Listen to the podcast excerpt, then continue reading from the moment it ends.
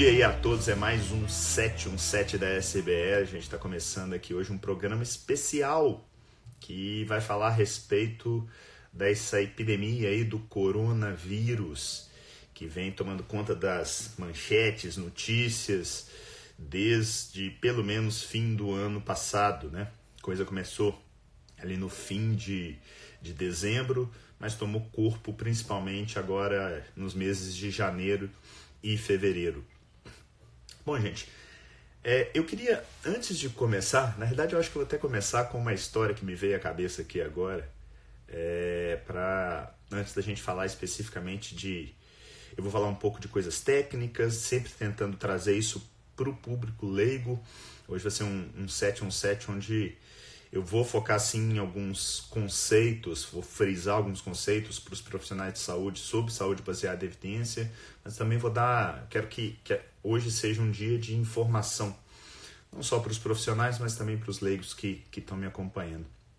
Eu acabo de ver aqui, ó, adentrar no recinto, a Renata Guedes Lima. E ela a personagem da minha história. Renata é, essa semana eu morri de rir com ela, na realidade. Ela estava no aeroporto, para quem não sabe, a Renata é esposa do Guilherme. Guilherme é meu sócio uh, nos meus, nesse, um dos projetos digitais aí que eu tenho, o principal projeto digital que eu tenho. É, e na realidade a Renata estava, se eu não estou enganado, em São Paulo e tossindo, tossindo muito e tal. E ela descreveu o bullying que quase que ela estava sentindo, e foi uma coisa cômica do ponto de vista, para não falar triste por outro lado. E ela, eu cheguei a ver uma foto dela colocando, pegando uma pessoa que estava do lado dela. Sério, a, a mulher parecia uma múmia, de tanto pano que ela enrolou nela, em função do medo causado, obviamente, pelo coronavírus. Porque se isso fosse em setembro, em outubro, em novembro do ano passado, a Renata estaria tossindo e quem estava do lado dela, no máximo, ia olhar e falar: tá bom. Mas como é o coronavírus, vira um pandemônio. A pessoa começa. Imagina se a Renata tem o olho puxado, né? Se ela tem o olho puxado, a mulher ia entrar dentro da mala para se esconder. Então, na boa, será que precisa disso tudo? Ou será que talvez a gente não se preocupe tanto quanto deveria se preocupar com tudo que está acontecendo? Porque assim, vamos pensar na história. Eu escutei algumas pessoas colocando em alguns textos, colocando que a, a epidemia do coronavírus seria um cisne negro. Cisne negro, para quem não conhece esse termo, é um termo muito utilizado pelo Nassim Taleb, tem inclusive um livro espetacular chamado A Lógica do Cisne Negro. E um dos critérios para se ter um cisne negro, se, se ter um, um cisne negro, é que isso não ser previsível. Será que uma epidemia por um vírus como o coronavírus, será que isso era previsível? Então tá, se a gente voltar a fita aí em mais ou menos 100 anos, na verdade um pouquinho mais, chegar lá em 1918. Alguns de vocês já devem ter escutado falar da gripe espanhola. A gripe espanhola nada mais foi do que uma epidemia por um vírus chamado influenza, que é o vírus da gripe, e uma variante aí do, do H1N1. E esse vírus ceifou cerca de 5% das vidas da população mundial. Então, isso entrou para a história como sendo um caso muito grave do ponto de vista de doenças infecciosas, do ponto de vista tanto de transmissibilidade quanto de letalidade. A gente vai ter que conversar um pouquinho a respeito desses dois conceitos. Bom, isso se repetiu outras vezes. Em 1956, outro surto de influenza no mundo. Se a gente for andando ao longo do tempo, 2009, outro surto de vírus. Vocês podem lembrar aí do H1N1. E o tal coronavírus, será que ele é novo? coronavírus, só para vocês terem uma ideia de onde que vem esse nome, o coronavírus ele tem um aspecto que na microscopia, a hora que você pega o microscópio e põe ele para olhar, ele lembra, segundo o, os estudiosos, um aspecto de coroa. Então, por isso, coronavírus. Essa é de onde vem essa dita é, definição da nomenclatura do coronavírus. O coronavírus ele não tem absolutamente nada de novo. O coronavírus, a gente já teve surtos do coronavírus no, no mundo e as duas principais ficaram conhecidas como a SARS e a MERS. Eu tenho. Eu peguei um dadozinho aqui, só para vocês terem uma ideia de alguns dados. Eu vou mostrar para vocês aqui. Ó. Peraí, aqui. Deixa eu inverter. Opa. Então, ó. Esse é um gráfico que mostra o número de infectados e os dias de infecção. Aqui embaixo eu tenho a SARS, que foi um tipo de coronavírus, surto em 2009, é, que na verdade é um acrônimo para Síndrome da Angústia Respiratória Grave. Tá? Depois eu tenho aqui o corona, que é conhecido como Covid-19, e eu tenho também ali o H1N1. Percebam que é, até o ponto que a gente está acompanhando, a transmissibilidade né, do coronavírus é maior do que da maioria. Isso é uma coisa que a gente vai falar um pouquinho para frente. Mas eu queria só mostrar para vocês, nesse primeiro momento, que não é uma coisa nova. Esse, essa outra é, síndrome relacionada a coronavírus, que eu falei, o MERS, que é a síndrome respiratória do Oriente Médio, ela teve uma transmissibilidade menor, mas uma mortalidade bem maior, uma mortalidade que em alguns momentos chegou quase a 40%. E aqui eu queria entrar num primeiro conceito que é muito importante em doença infecciosa, antes da gente seguir falando da, das características clínicas epidemiológicas do, dessas, desse novo coronavírus que eles chamam de Covid 2019. E aí vai um conceito de nomenclatura, tá? Quando vocês ouvirem Covid 2019, as pessoas estão falando do vírus, do microorganismo. Quando se falarem de SARS Covid 2019, está se falando da doença causada pelo Covid 2019, tá? Então tá. O que que qual que é essa relação entre transmissibilidade e letalidade? Habitualmente, o que, que acontece em qualquer doença infecto-contagiosa, seja ela causada por uma bactéria, por um fungo, por um vírus?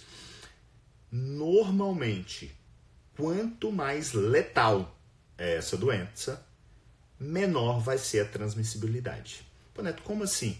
Imagina uma doença grave, como o ebola, por exemplo. As pessoas tendem a ficar tão doentes que naturalmente elas se recolhem. Elas vão ficar dentro das suas casas e elas vão morrer muitas vezes mais rápido, não dando tempo para ocorrer a transmissão. Então, quando a gente tem grandes surtos onde inúmeras pessoas são é, têm o contágio, habitualmente, quando essa transmissão é pessoa a pessoa, há uma, um balanço, que não é exato, obviamente, mas existe esse balanço entre transmissão, quanto mais se transmite, menos letal é a doença. Um exemplo clássico nosso é a gripe, a gripe comum. Eu tenho uma alta transmissibilidade, que é menor do que o coronavírus, mas tem uma baixa letalidade. Tá? Se a gente for olhar em números, uma gripe comum, mas tá difícil aqui hoje caindo toda hora meu meu apoio, poxa. Bom, se a gente for olhar os números, só para vocês terem uma ideia, a gripe comum atinge ao longo do, de um período, vamos colocar aí de um ano, cerca de 8 a 10% da população mundial. Mas tem uma baixa letalidade normalmente menor do que 0,1%, tá? Então, beleza. Tá claro para vocês a diferença, essa, essa relação de balanço entre letalidade e transmissibilidade da doença, isso é um conceito técnico, mas é muito importante de ser conhecido, pra, principalmente para a gente ter noção em relação a essa questão da gravidade da, das doenças e o quanto a gente vai levar isso em conta na nossa análise crítica, principalmente do ponto de vista individual. Porque uma coisa é como o governo, as autoridades, têm que se comportar frente a uma pandemia. Outra é como eu, Neto, ou vocês que estão aqui me assistindo agora, têm que se comportar. São situações díspares, elas são distintas. Não pode, o, o indivíduo ele não pode se comportar como o governo ou como uma autoridade. Então tá. É, tem um conceito chamado de, de número reprodutivo básico. O que, que é isso? Ele reflete a transmissibilidade. Só para vocês terem uma ideia, o da gripe comum é 1,3. O do H1N1 é, foi 1,5 o da, da, do Covid 2019 gira pelo que os, pelo pouco tempo que a gente tem contato com esse vírus, afinal de contas é um vírus novo, né? Para quem não sabe, o Covid ele apareceu pela primeira vez agora em dezembro em uma cidade chamada Wuhan em é, é Wuhan, H-U-W-A-N, não sei nem se pronuncia desse jeito, é, que fica na China, uma região central da China. Essa cidade, para vocês terem ideia, tem 11 milhões de habitantes, ou seja, é uma cidade de um porte de metrópole, né? Ela só perderia aqui em números, possivelmente, para São Paulo, não sei o Rio, se, se deve mais ou menos bater aí com a população do Rio, ou seja, uma cidade muito grande. Ela começou ali e o Covid 2019 ele foi isolado no, na passagem do ano sendo que a partir dali ele começou a ser monitorizado pelas autoridades de saúde e o que levantou a preocupação era que ele tinha essa transmissibilidade maior do que o habitual. Então, se eu falei que o número reprodutivo básico para a gripe era 1,3, do Covid era um pouco mais alto, 2,6, então havia uma expectativa de formar-se uma epidemia que duplicaria de tamanho a cada seis dias. Então, realmente, o governo tinha que se preocupar. E que tinha também uma mortalidade acima da gripe. Então, eu, como pessoa, tenho, já falei, tenho que me comportar diferente do governo. Então, a autoridade chinesa e do mundo, a ONU, os governos, têm sim que se preocupar de uma maneira diferente, tem que tentar ceifar essa, esse crescimento da epidemia, afinal de contas, em última análise, não interessa, né? Se está morrendo 0,1%, 0,2%, 1, 3 ou 50. No fundo, estão morrendo pessoas. Então, se algo pode ser feito para mitigar isso, ou pelo menos minimizar esse crescimento, obviamente isso tem que acontecer sim. E eu vou contar para vocês é, como é que eu vejo o que está sendo, o está acontecendo no final das contas. Bom, a, o, o, essas pessoas elas começaram a, a, o governo começou a tentar segurar essas pessoas dentro dessa cidade, dentro dessa região é, da China. Mas assim, por mais que se tente, um ou outro vai acabar escapando. E no que escapa, isso acaba crescendo de uma forma muitas vezes exponencial. E aí na região da, da, do Oriente ali começaram a aparecer casos. Por exemplo, a Coreia do Sul hoje é o segundo país com maior número de casos. Casos na Europa começaram a aparecer. Talvez o que chame, que a gente tenha mais destaque seja a Itália, principalmente o norte da Itália. Isso começou a chegar também nas Américas, chegou nos Estados Unidos e também chegou no Brasil. Bom, a... como é que isso deve ser reconhecido do ponto de vista clínico, né? Uh, ela nada mais é do que a, a Covid-2019 uma gripe, tá? Ela classicamente, por que, que eu estou falando classicamente? Porque normalmente as pessoas esperam sempre critérios exatos. Então, para ter pneumonia, tem que ter tosse com catarro purulento, febre uh, e infiltrado no, no raio-x de tórax, uma leucocitose no exame de sangue. Então, não é sempre assim. Eventualmente, a coisa vai vir de uma forma é, não tão figura de livro. Mas o clássico seria uma gripe com tosse seca, febre e cerca de um terço dos pacientes tem o que a gente chama de dispneia, que é a sensação de falta de ar. Vários deles vão ter alterações laboratoriais em exames de sangue, como é muito frequente, por exemplo, uma queda de um, uma, uma série de, de, células chamadas linfócitos, isso é bastante frequente, alterações de imagem, tanto vistas sob a forma de um simples raio-x de tórax, mas que também aparecem é, quando se faz uma tomografia. E a questão é, essa o período de incubação, ou seja, do momento que a pessoa é contaminada até ela manifestar a doença, período médio varia aí em torno de 14 dias. O, pelos estudos iniciais, a média está em torno de 5 dias. A notícia aparentemente boa é que nesse período pré-sintomas, a transmissibilidade parece não ser tão alta. Ela parece existir sim, mas ela não parece ser tão alta. Agora, é... a Renata, por exemplo, que está sendo sofrendo bullying aqui agora nesse exato momento, a Renata estava tossindo muito, tosse seca, vamos supor que ela tivesse com febre e falta de ar. Ela tem coronavírus? Cara, muito, mas muito, muito. A probabilidade pré-teste dela é próxima de zero. Renata, mas você acabou de replicar exatamente o que você disse que é, são sintomas do coronavírus. Tá, mas também são sintomas da influenza. São sintomas do vírus sincial respiratório.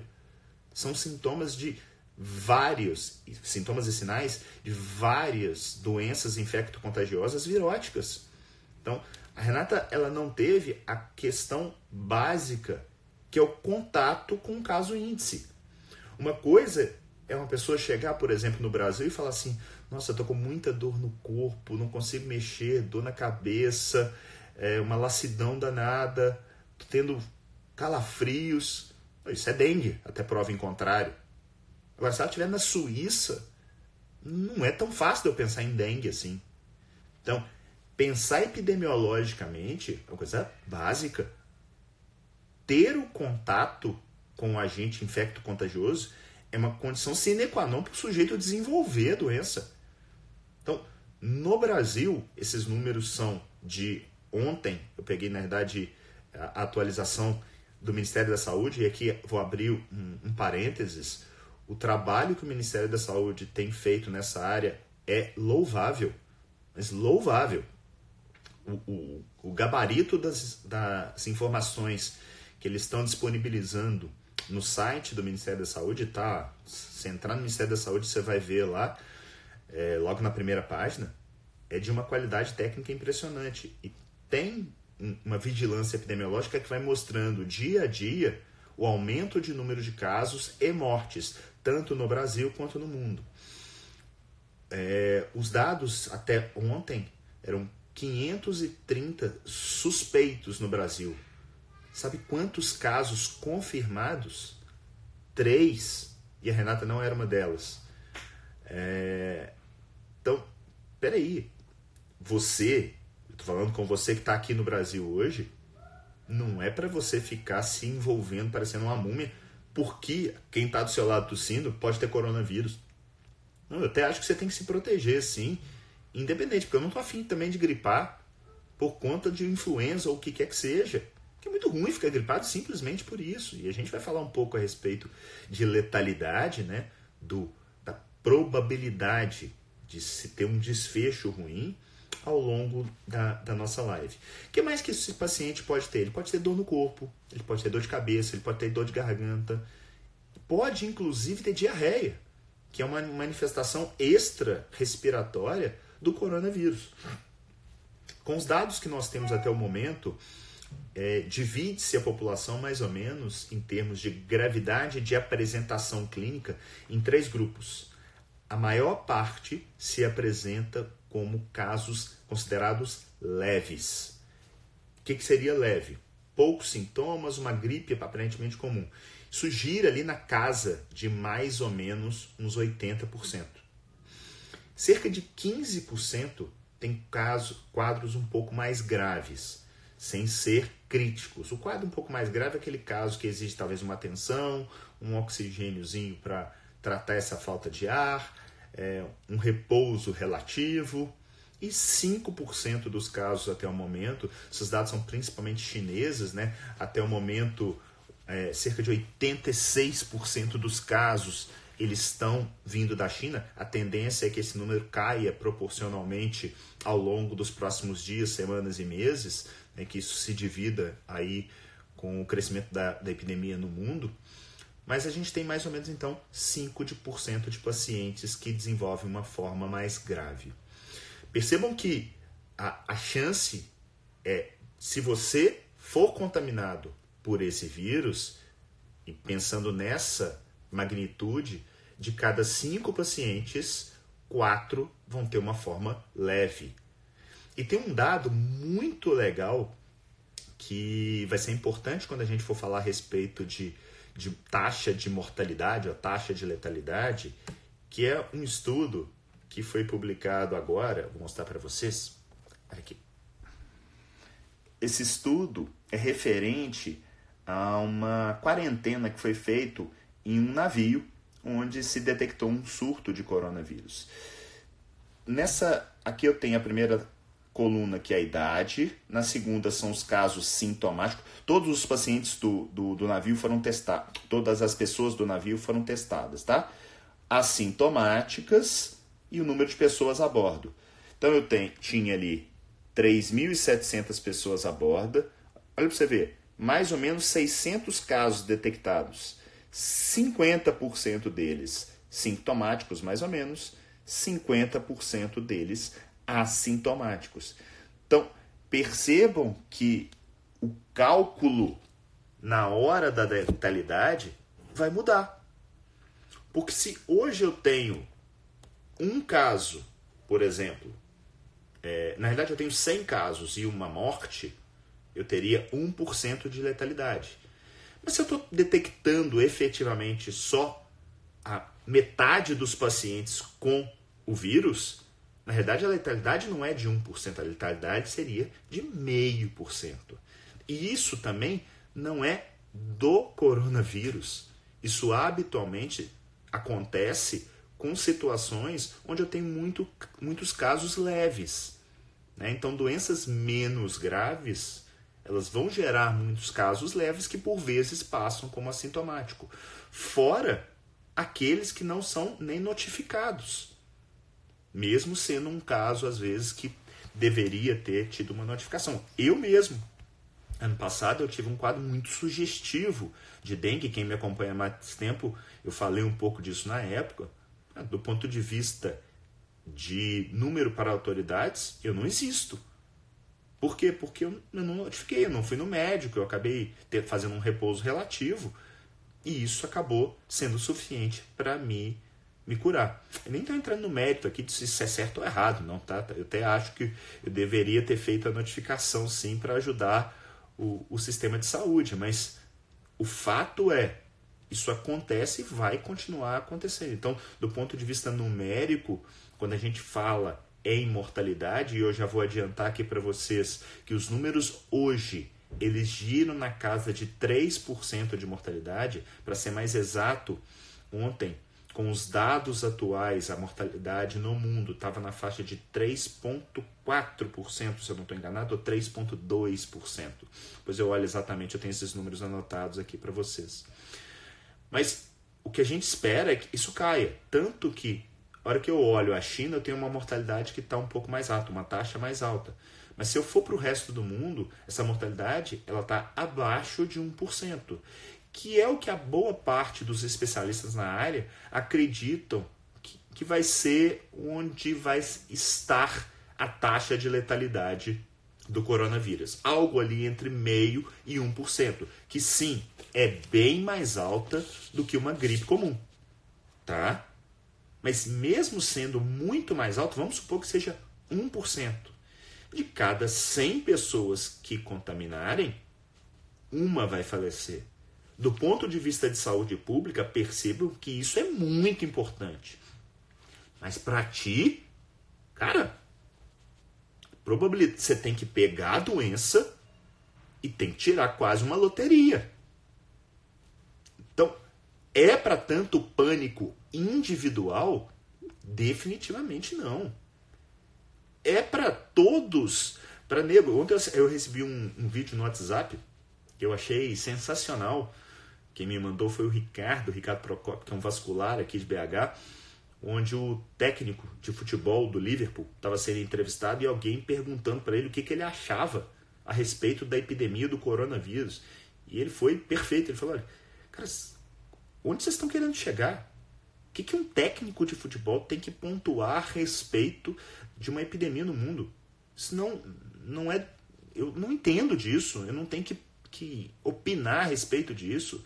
Vamos conversar efetivamente daquilo que importa aqui no nosso métier.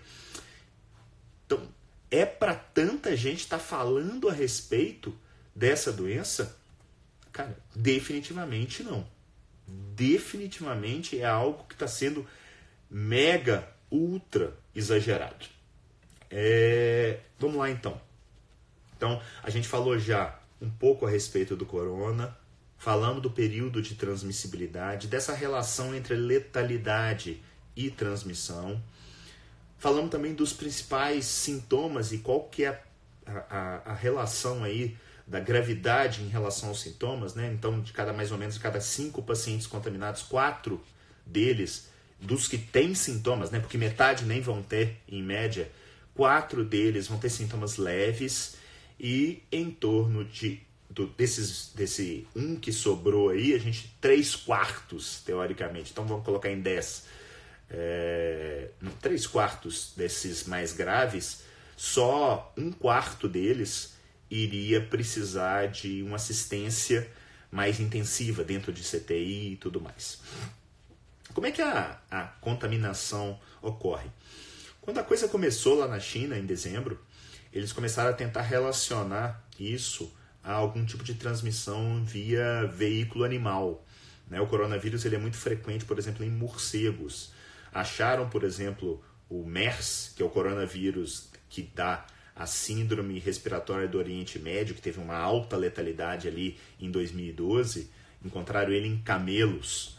É, o SARS, né, a SARS, que, que foi a corona de 2002, encontraram em gatos então começaram a procurar o coronavírus e a relação foi com um mercado de frutos do mar e alguns bichos exóticos lá que os chineses têm hábito de comer na, na região da cidade acometida. É, o fato é que eles perceberam que essa transmissão já não era, se ela existe, ela não era tão importante, porque existia uma transmissão homem a homem, né? pessoa a pessoa. Como? aparentemente a forma de transmissão é a mesma da gripe comum. Gotículas de saliva que por acaso acabam sendo entrando em contato com as mucosas, né? com a visão, com a boca, é, das pessoas que estão é, tendo contato com, os, com as pessoas que estão infectadas. E aí a gente já começa a levantar a questão, uma questão interessante que é o uso da máscara, né? Faz sentido essa coisa de estar tá todo mundo usando máscara?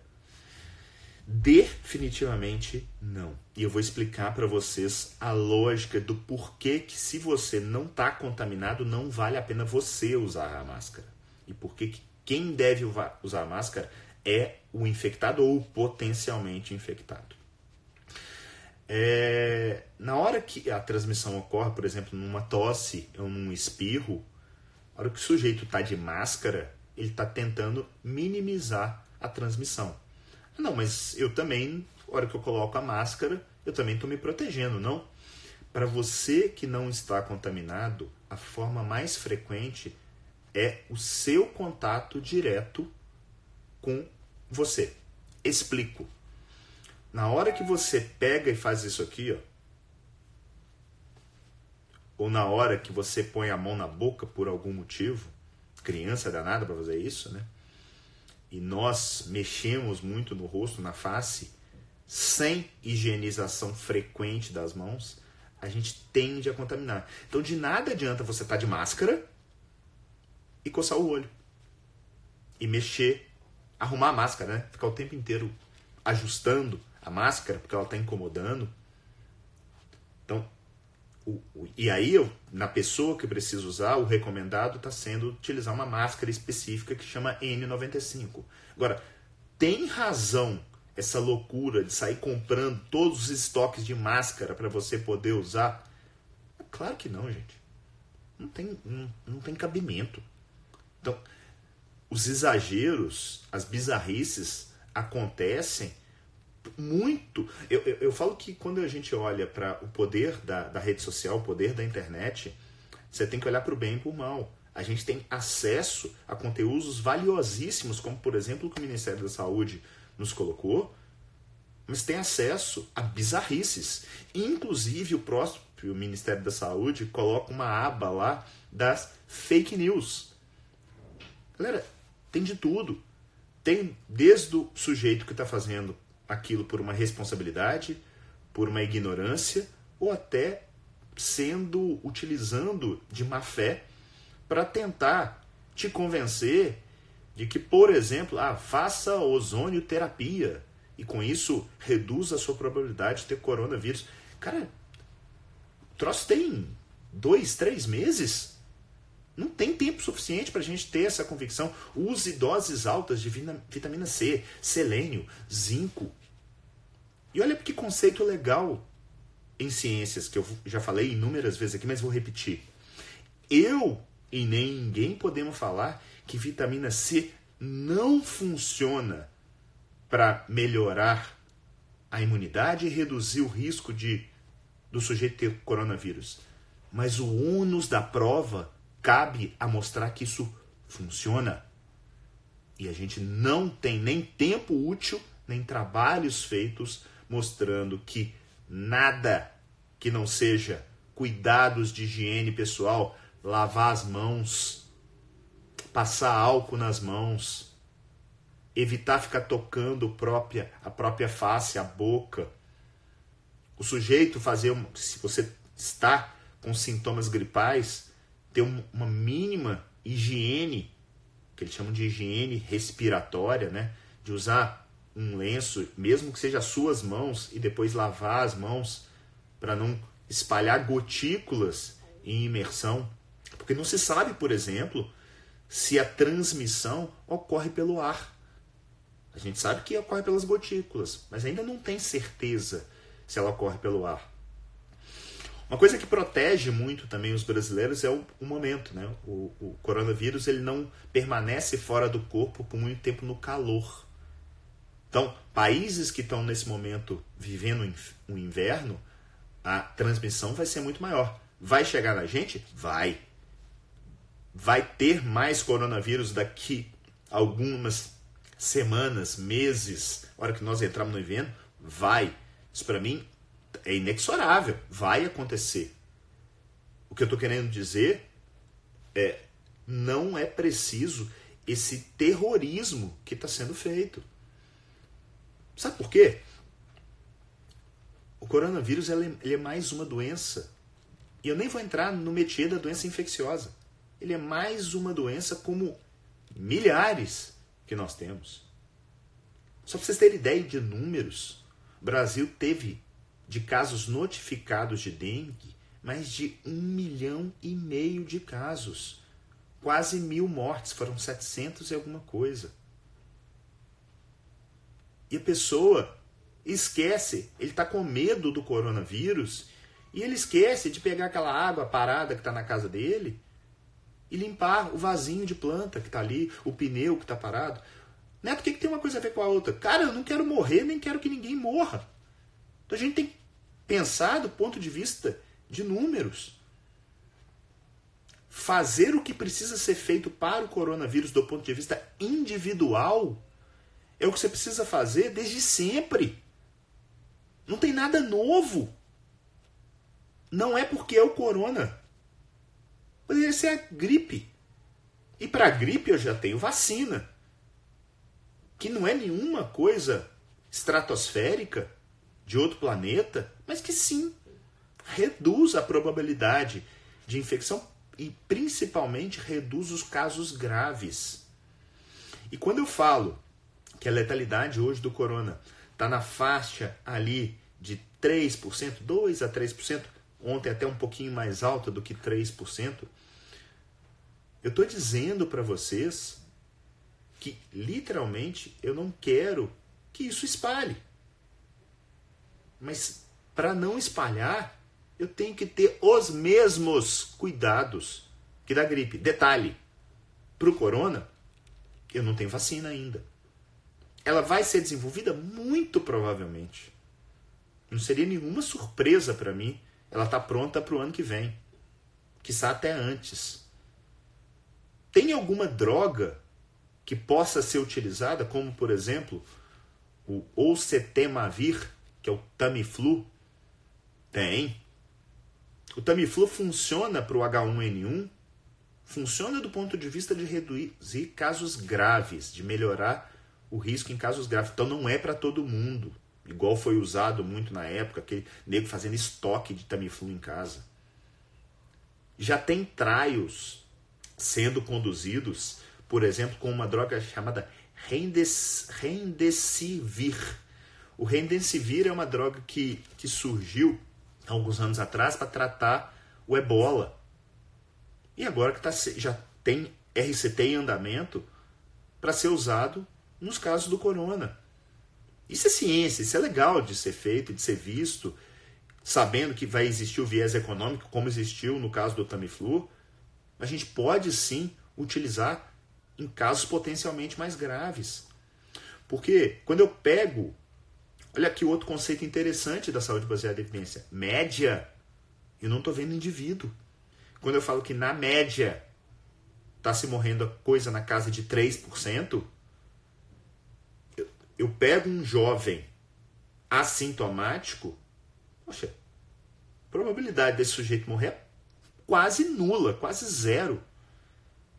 Agora, em quem que eu preciso me preocupar? E guarda isso que eu vou falar. Isso não é do coronavírus. Isso é de qualquer doença infecto-contagiosa. Os idosos, as crianças, as gestantes, os imunossuprimidos, que são pacientes de maior risco naturalmente. O que, que a gente tem de dados até agora em relação a SARS-CoV 2019? que a mortalidade, por exemplo, nos idosos, beira em alguns casos 15%. Então, esses, eu, o cuidado que nós precisamos ter com essa pessoa é diferente se ela é um jovem de 30 anos. Percebe? É diferente tratar um imunossuprimido. O que é um imunossuprimido? É um sujeito que tem um câncer e está fazendo quimioterapia é um transplantado renal que usa remédios para baixar a imunidade e não deixar evitar ou mitigar o risco de rejeição. É um sujeito que tem uma doença autoimune e que está usando um imunossupressor para tentar controlar aquela doença. Sim, nesses pacientes o cuidado tem que ser maior ainda. Por quê? Porque o risco para ele é maior. Mas não é do corona. É de tudo. Entende? Entende que essa loucura que está sendo, que nós estamos vivendo, é nada mais do que é, é, é, literalmente uma epidemia do medo. Então, ao invés de orientarmos as pessoas, e volto a dizer, eu tenho, eu particularmente, considero o que está sendo feito pelos governos de modo geral perfeito. Muito bacana. Agora, começam a surgir dúvidas, né? Eu recebi algumas perguntas ao longo desses últimos dias aí, e aí eh, foi nisso que eu acabei resolvendo. Deixa eu até anotei algumas aqui para estar tá tentando responder para vocês. Então, por exemplo, olha que coisa, olha essa pergunta. É garantido que pessoas em perfeita saúde não morrerão? Claro, eu não sei nem se eu vou morrer hoje ou amanhã. Como é que eu vou dizer se qualquer pessoa? não vai morrer? Não tem. Enquanto nós, e eu estou falando aqui, não é só para os profissionais de saúde, não é para todo mundo. Aprende a viver com a incerteza. É inexorável. Não tem como fugir disso. Não é coronavírus, é para tudo. E quando eu falo que a gente tem que cuidar lá do vasinho para não ter dengue, do mesmo jeito das doenças não infecciosas, eu tenho que cuidar dos diabéticos e hipertensos, que em última análise estão evoluindo para diálise, para transplante, para doença, renal, para doença cardíaca, estão infartando, estão tendo AVC. Do mesmo jeito eu tenho que, por exemplo, eu vi um, alguém comentou aqui há pouco, deixa eu ver, o Alexandre Marcos, que, poxa, milhares de pessoas morrem no trânsito. Sim, a gente tem que ter cuidado com isso. Agora, se eu fizer tudo certinho no trânsito, significa que eu não vou morrer ali? Cara, não é impossível dizer isso, nem para mim, nem para você. Então não tem. Agora, eu tenho como trabalhar com probabilidade. A probabilidade de um jovem não morrer por uma infecção de coronavírus é próxima de zero. Percebe? Vou fazer uma um, fazer um, um, um novo raciocínio só para vocês entenderem. Qual é a probabilidade de qualquer um de nós aqui morrer por causa de um raio que caia na sua cabeça ou por causa de um meteoro que caia na sua cabeça? É muito, muito, muito baixa. Mas acontece. Entende? Ah, mas saiu um paciente que morreu jovem lá na China. E vai, vão, vai haver outros. A gente nem sabe exatamente se talvez ele tivesse alguma doença de base ali que o levou a ele. Levou a isso. Perde-se muitas vezes pessoas todo dia sem certezas. Quantas e quantas vezes, principalmente quando eu trabalhava em terapia intensiva dentro do CTI, eu vi gente morrer sem a gente saber o porquê. Isso é, é, é doído, é angustiante. Mas vai acontecer gente não é infalível. Aprendam a viver com isso. Vamos lá, mais, mais perguntas aqui. Inclusive, se vocês quiserem ir colocando perguntas, por favor, é... podem colocar. Hum... Pessoa infectada sem sintomas pode transmitir para outra pessoa? já respondi isso. Aparentemente sim, mas a, oh, parece que o contágio é, é bem menor. Hum, que mais aqui? Qual o mal em haver preocupação e o que seria, entre aspas, preocupação excessiva em termos de prevenção de doenças? Isso que está acontecendo, para mim, é uma preocupação excessiva. Então, é, algumas pessoas me perguntaram a respeito de viagem. Eu até fiz uma brincadeira. Eu estou querendo é, que as passagens caiam. Eu estou querendo, eu acho que comprar ação na bolsa de Azul, Gol, TAM, o que quer que seja. Sabe por quê? Cara, vai voltar. Não tem dúvida. O corona não vai acabar com o mundo, não. Eu quero é que a passagem para a Europa caia para poder comprar a passagem para aqui para casa para todo mundo. Ah, eu tenho uma viagem marcada para semana que vem para Itália. Vou? Eu iria. Eu, neto. Agora, se você tem 80 anos e usa remédio para tratar uma neoplasia, eu também iria, possivelmente. Falei, nossa, meu tempo de vida é curto e tal. Vou... Ah, eu sou um transplantado de 45 anos, acabei de fazer um transplante, fase alta da imunossupressão. Eu não iria. Percebe como que a coisa tem que ser olhada? Você pega o todo e traz para o indivíduo. E não o contrário. As pessoas começaram a ter medo. Começaram não, né? Porque isso acontece todo dia. Eu falo que é igual a história do Mateus com o Bu. Para quem não conhece, o Bu é o fantasma que tinha debaixo da cama do meu filho. Ele até muito pouco tempo atrás ele acreditava que tinha um fantasma lá. E eu não conseguia jamais provar para ele que esse fantasma não existe.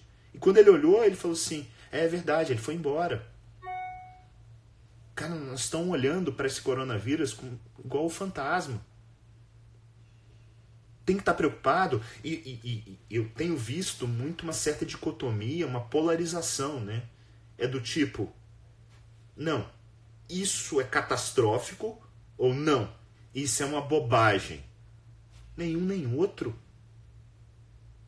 Percebe que existe habitualmente algo no meio do caminho que faz sentido. Então, entende o contexto e aí traz para a sua realidade.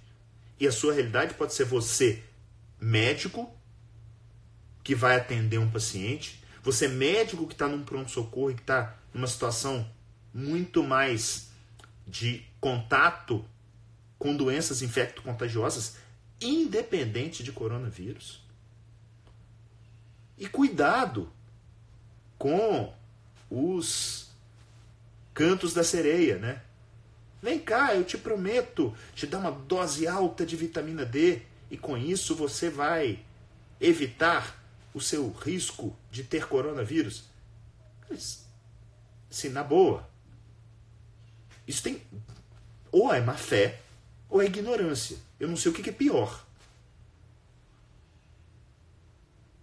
Não temos até o momento nada mais importante do que cuidados básicos de higiene. Lavar as mãos, ter cuidado na hora de tocar o rosto e mais, né? Algo que eu defendo tanto aqui. Cuida de você. Quando você cuida de você, com uma boa alimentação, com cuidando da sua saúde mental, fazendo atividade física, naturalmente você vai ficar numa condição clínica melhor. Você vai reduzir o risco não de infecção por coronavírus, você vai reduzir o risco de doenças de modo geral. Escreve isso que eu vou falar. Não estou falando nem guarda, não. É escreve, coloca na frente da sua cama todo dia, ou então prega na geladeira. Não existe pílula mágica. É o todo. Não basta tomar água com limão de manhã em jejum. Não basta tomar uma cápsula de ômega 3 ou de vitamina C. Não basta querer ir num profissional que vai fazer um milagre. É o seu todo. Busque ser uma melhor versão de si mesmo todos os dias. É isso que vai fazer diferença para o coronavírus, para o diabetes, para outras doenças infecciosas, para outras doenças não transmissíveis. E o acaso, ele está aí.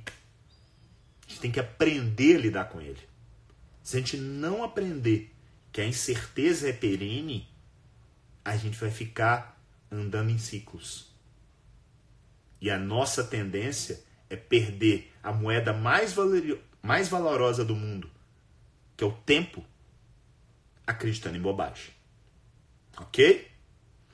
Galera, é... se vocês tiverem dúvidas aí, podem ir perguntando. A gente tem um tempinho aí ainda, talvez uns 5, 10 minutos, eu acredito. Ah... Deixa eu ver aqui. O, o Raul tá colocando, bora tomar a vacina para influenza que tem em quem tem indicação. Nos últimos anos a cobertura vacinal tem caído. Concordo com você, Raul. Existe uma. Algumas pessoas acreditam, ah não, eu vou tomar a vacina e vou ter a doença. Isso é impossível, né? Neto, por que, que é impossível? Porque não usa-se o vírus, usam-se fragmentos. Então, não tem como ter a doença sem ter o bicho lá. Ah, mas eu posso ter algum sintoma mais leve, mais brando? Sim, pode.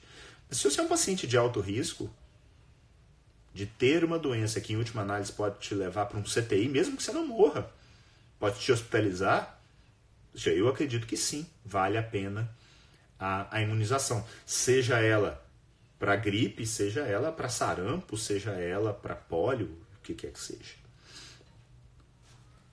Ah, deixa eu ver o que, que tem para trás aqui em termos de perguntas. É... Criança, a Paulina está perguntando: crianças, melhor maneira de melhorar a imunidade? Crianças são gente como a gente?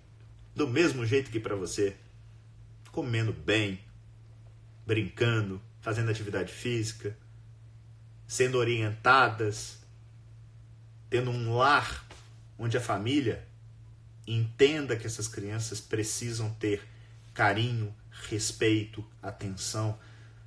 O que isso tem a ver com imunidade? Tudo! Pega a definição de saúde da OMS. Saúde é muito mais do que ausência de doença. Então, o núcleo familiar, o seu núcleo profissional, cultive ali dentro uma, boas relações. As pessoas às vezes querem dar uma cápsula de vitamina C para os filhos, mas entopem ele de bolacha, de biscoito recheado, de farinha, de pão, de bala. Ah, não só uma. Tadinho, né? É assim. É... Pessoal perguntando aqui da SBE Academy. Asma, mesmo cuidado de outras doenças, eu não sei qual que é a pergunta aqui especificamente. Um sujeito que é asmático, ele tem uma doença crônica. Uma doença crônica que pode ser exacerbada por qualquer outra doença infecto-contagiosa com caráter principalmente respiratório. Então, o sujeito que tem uma influenza, um coronavírus, um vírus essencial respiratório, ele pode ter crise de asma. Né? Não sei se, se é isso. É, isso pode ser um gatilho. Deixa eu ver aqui. Beleza. Puxa. É...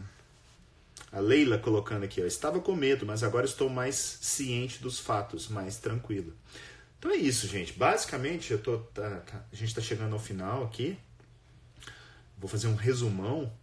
O, o, a SARS-CoV 2019, que é a doença causada pelo coronavírus, uma doença infecto-contagiosa que nasceu aí nesses últimos, apareceu né, nos últimos três meses, começando ali na China, que tem uma apresentação que lembra muito um quadro é, de um resfriado, sendo que 80% dos pacientes vão ter uma forma leve e 20% uma forma um pouco mais severa. Sendo que desses 20 aí, um quarto deles vai ter formas mais graves a ponto de ser críticas, de ir para o CTI.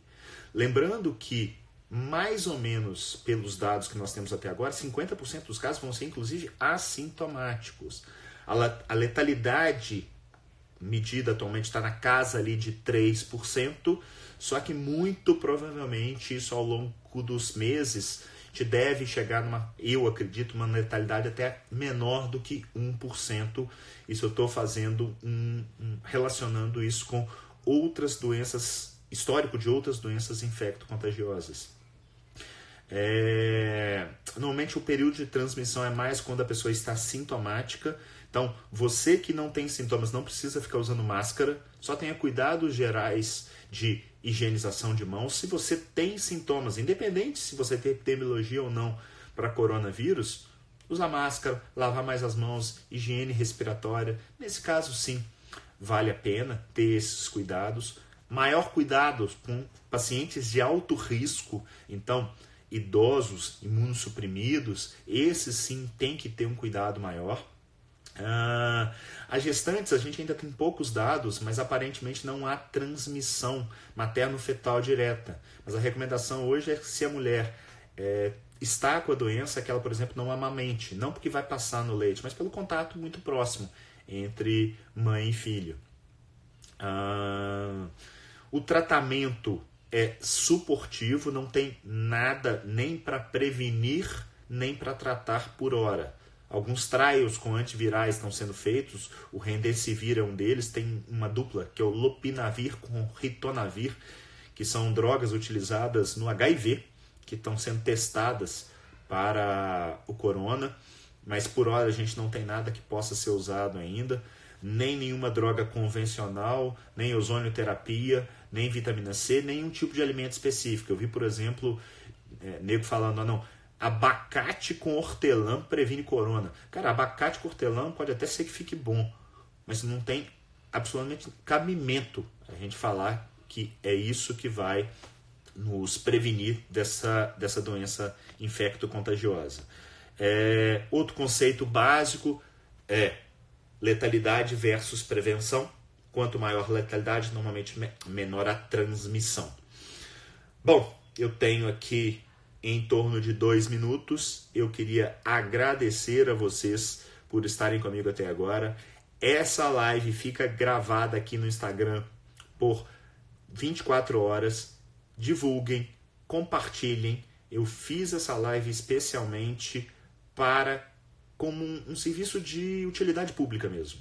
É, vão lá no site do Ministério da Saúde, está muito legal, tem muita coisa boa e é, é, coisa confiável ali. Parabéns ao Ministério da Saúde pelo trabalho, trabalho realmente brilhante. Tem informações para quem é profissional da área de saúde no Up to Date. O Up to Date está liberado quando se fala em coronavírus. Já tem coisa da Cochrane, OMS e da, daqui a 24 horas a gente vai mexer e colocar daqui a alguns dias tanto no nosso canal do YouTube da SBE Academy como também vai para o podcast. Eu tenho dois podcasts, o podcast 717 da SBE, todos os agregadores principais de podcasts, tanto o iOS quanto é, o, o Android. É, e tem um em evidência. Esse aqui, obviamente, vai lá para o 717. Aproveitem. Eu tenho todos esses links na IG do meu perfil. Basta clicar ali que vocês vão ter acesso. Beleza? Gente, forte abraço. Espero que tenha sido super útil. Fiquem com Deus. Boa quinta para vocês. E até semana que vem. Valeu. Um abraço. Tchau.